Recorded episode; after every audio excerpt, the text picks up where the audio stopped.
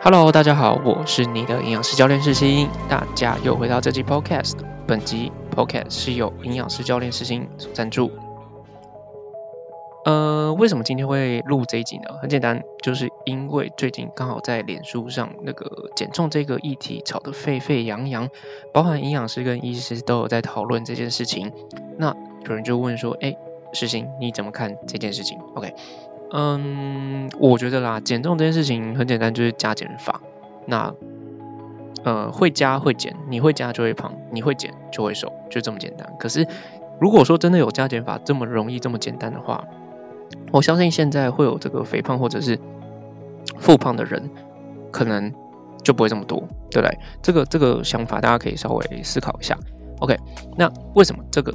嗯，今天会录这个 podcast，其实也很简单，就是因为我发现这个上一次录 podcast 时间是一月二十五号，我在不录 podcast 就变成月更啊，这个好像速度有一点点慢，不太行。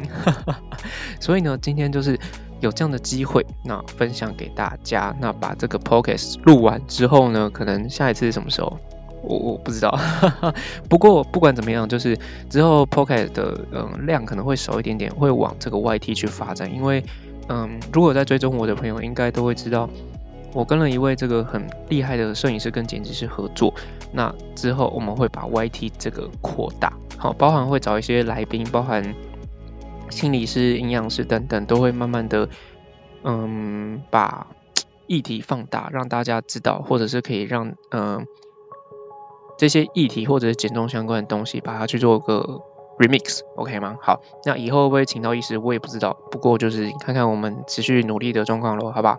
好，那今天要讲的是关于减重这件事情。嗯，在网络上，也就是脸书上，这个医师跟营养师都在讨论，或者是在嗯争吵关于这个减重这件事情。有些人说，嗯，生酮很好；有些人说低碳很好；有些人说低碳水很好；有些人说，嗯，一六八很好；有些人说这个四加二啊很好。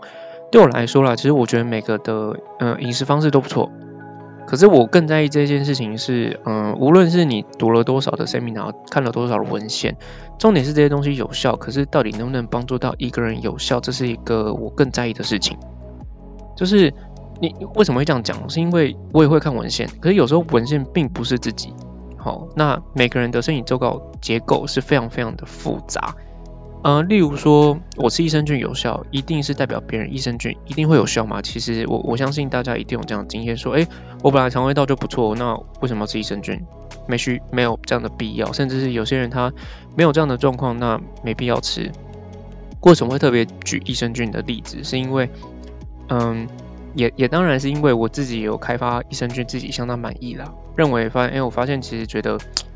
嗯，我吃完之后，我的发炎状况的确比较降低。对，那这是我自己的个人经验分享给大家。那可是有也有人说他吃完益生菌没有什么感觉，是因为他本来肠胃道状况很好，没什么发炎的状况。那为什么要吃？真的不需要，真的不需要，对吧？OK，好。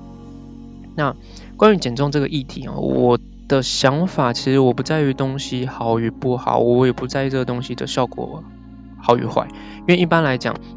经过营养师、跟医师讲出来的东西，基本上都有一定的专业程度。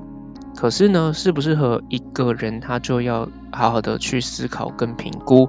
这也是为什么需要营养咨询跟营养的这个面谈的时间，是因为每个人习惯都不一样。你会有这样的身体，一定是因为之前的习惯导致的，对吧？没错，你是长时间习惯导致你，就像举个例子，你不可能说你昨天吃了一个火锅，今天就马上变胖超级多，或者体脂肪马上增加可能两到三 percent 之类的，不太可能，不太可能。可是呢，当你长时间维持这样的饮食状况、生活习惯的时候，你会不会变胖？体脂肪会不会增加？一定会，你你懂我意思吧？它是一个长时间的，你不可能说，哎，我今天。嗯，加了一千公斤之后，我马上就会变胖。例如说增加一公斤什么之类，不太可能。可是大家可以去思考一件事情：是当我给你今天嗯一个减重方式，例如说饮食控制的方法，你可以去停下来，你可以去执行，你会发现你瘦了。可是为什么常常都会有复胖的问题？就是因为这个饮食方式，这个饮食的方针，并不是你的习惯。你有听出这句话的重点吗？就是这个饮食的方式并不是你的饮食习惯，那当然你只能改变短期的行为啊，对吧？你只能改变你的短期行为，那长时间习惯你还是会复胖，这应该不是大家想要的一个目标，对。那无论是医师他常常在讲的四加二 R 怎么样，或者是嗯，可能营养师在推崇的低碳饮食，或者是有些营养师也会觉得生酮饮食不错。其实我我觉得每个饮食方式都没败啊，真的没败，因为在文献上其实都是显示有降低体重或者是降低体脂肪的一个效益。我觉得啦。呃，现在有些客户或者是有些学生来找我，想要进行减重，我大部分都会把这些饮食的方式留下来给他，让他去做一个选择，让他选择什么意思？不是不是像把费一样，是说我把它列出来，它的 pros and cons，也就是好与坏，我都会跟他讲，看他哪一个他的接受度比较高，比较高，因为。接受度比较高，它执行的轻易程度会比较低。我说轻易程度是，呃，无论是执行率或者是心理的层面上的压力会比较小。这样子在这个状况之下才能真正的帮助到他，因为在这个状况之下，他执行的时间越久，对我来讲都是帮助他时间越长。OK，可能呃像我外面报价咨询的话，一场一个小时大概就是两千到三千。好，这价格其实也不算低，可是。如果说你这样的饮食的方式可以维持至少呃半年，那你觉得两千到三千这个价格高还是低？可是如果说这个饮食方式饮食效益只能维持一个月，你觉得两千到三千是高还是低？大家可以去思考一下。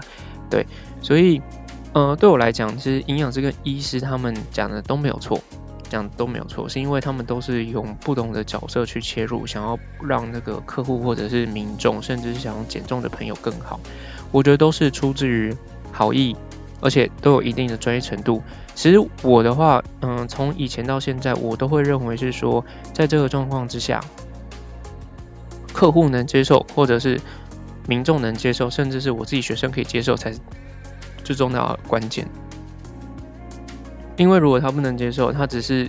嗯，可能是一昧的迎合自己，或者一昧的相信专业的时候，他没有倾听自己身体的状况，其实会发生一个很大的问题，也就是复胖，这是大家所不乐见的。对，所以像是我自己在带一些运动课，我就会说，哎，准备几个东西：瑜伽垫、水、毛巾，还有自己喜欢的音乐，让大家可以在嗯过程当中开心的运动，打造一个易瘦体质。